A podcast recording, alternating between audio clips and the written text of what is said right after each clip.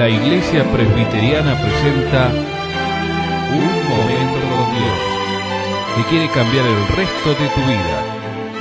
Con ustedes, su conductor, el reverendo Roberto Rodríguez Aliaga.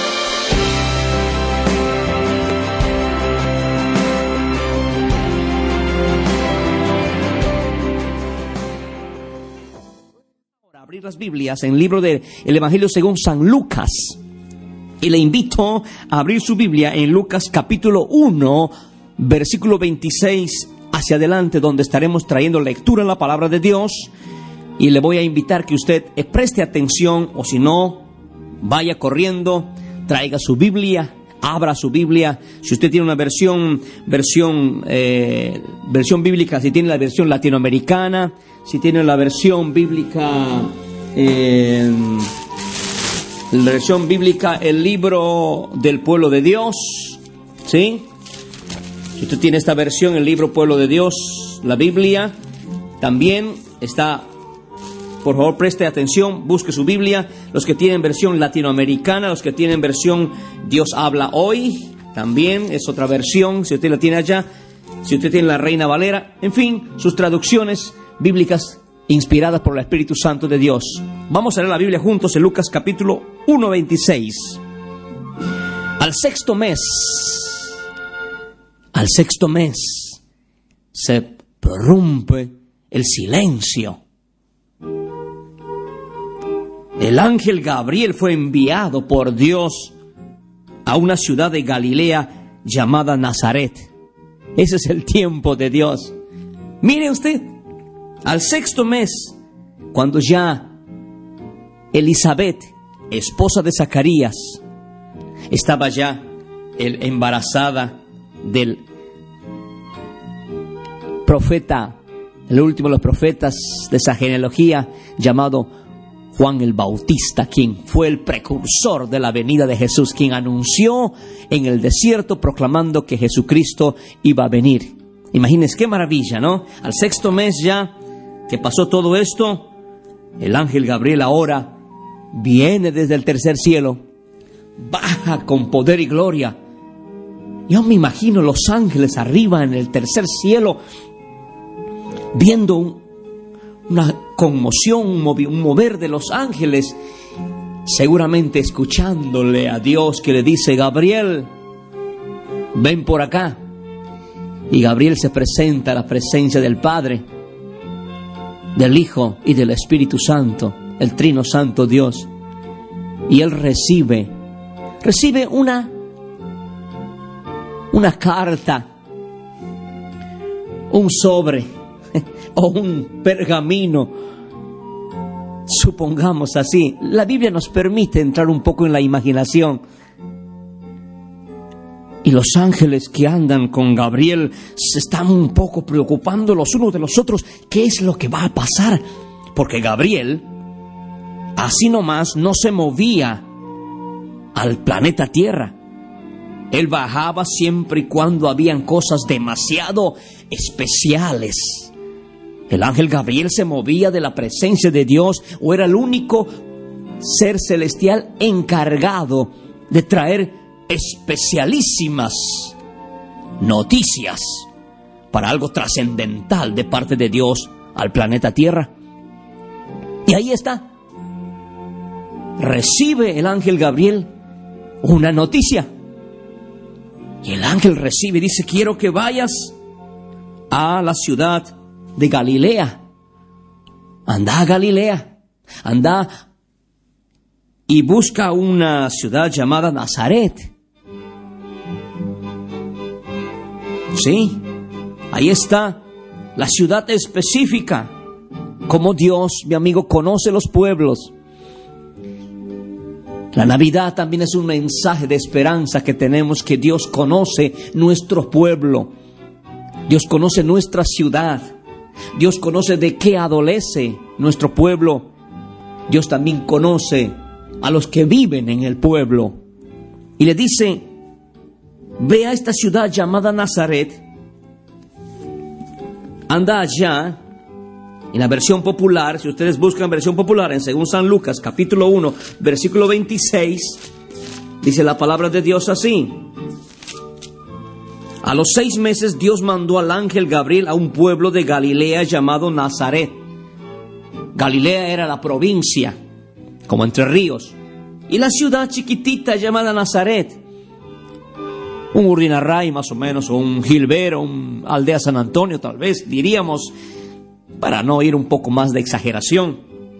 Y donde vivía una joven, una chica virgen, que no había practicado adulterio, ni fornicación, ni promiscuidad sexual. ¿Qué mensaje para Navidad, para la juventud hoy en día también? Era una chica que se guardó en santidad, solo para su esposito futuro, porque estaba de novia, estaba ya en noviazgo con José, el carpintero como le llamaban. Él estaba de novia y ellos se habían guardado en santidad y en honor.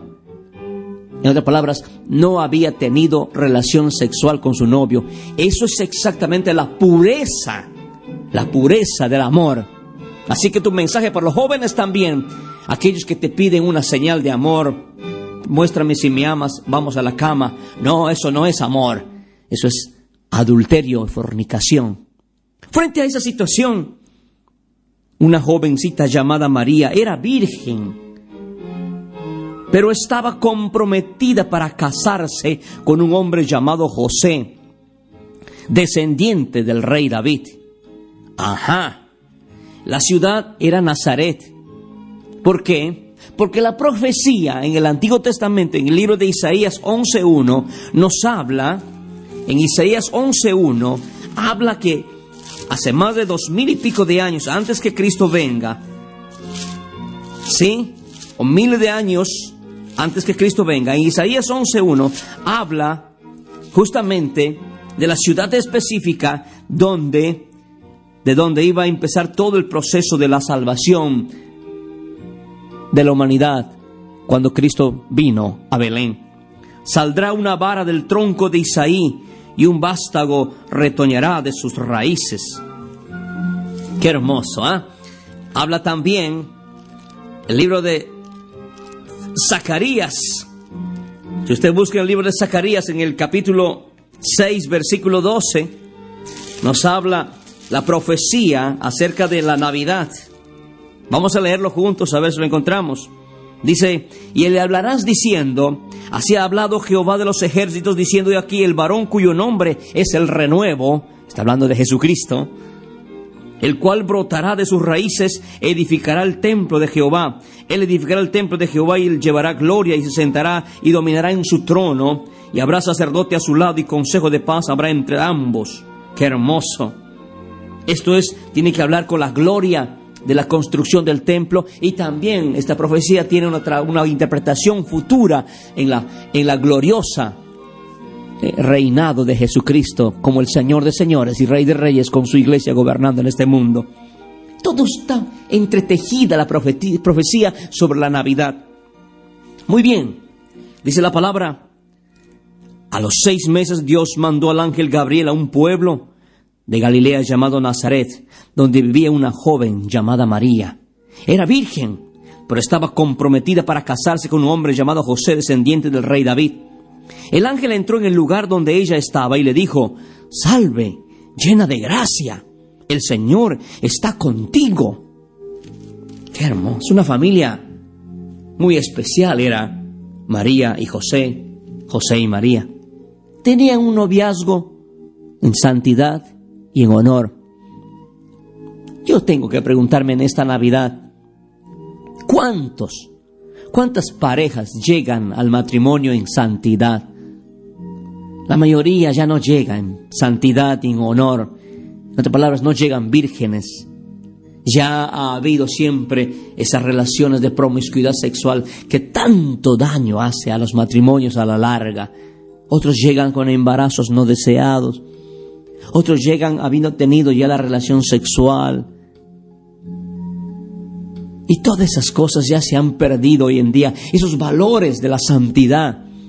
Ya es poco o casi nada ya queda en, esta, en este siglo moderno de tanta inmoralidad, a donde a lo bueno se le llama malo y a donde a lo malo se llama bueno. A lo amargo se le llama dulce y a lo dulce se lo llama amargo. A la tiniebla se le llama luz y a la luz se le llama tiniebla.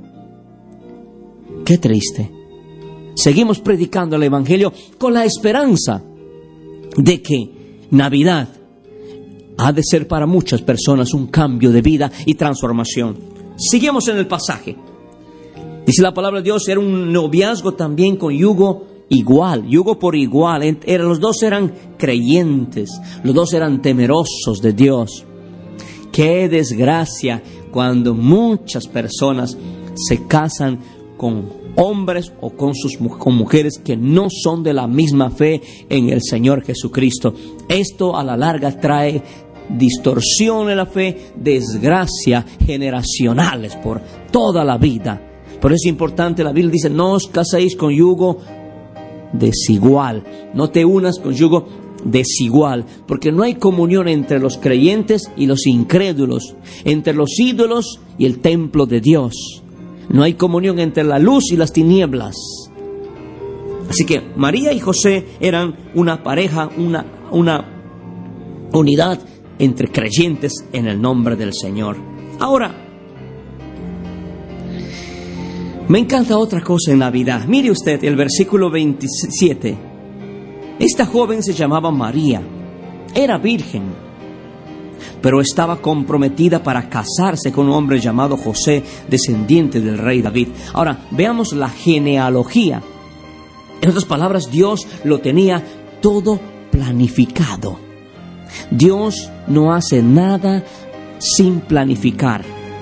Dios lo tenía todo arreglado. Tenía que ser una familia especial.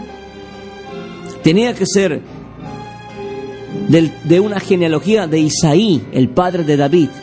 En otras palabras, tenía que ser de una realeza, de una familia real. Porque Dios había prometido en el Antiguo Testamento a David al rey David antes que muera, que le iba a proveer una descendencia que se sentara en el trono de David para siempre, hablando, tipificando la presencia y el señorío de Jesucristo. Por eso a Jesucristo se le llamaba también Jesús, hijo de David, como era un, era un título mesiánico.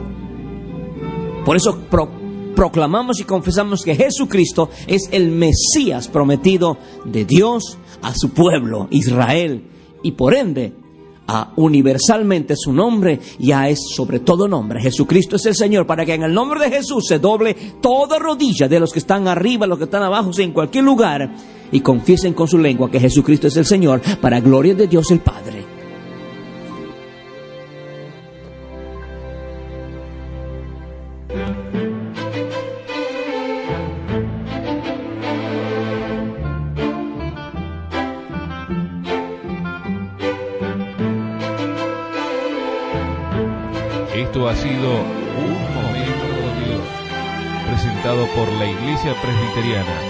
Y te invitamos a sintonizarnos mañana en este mismo horario.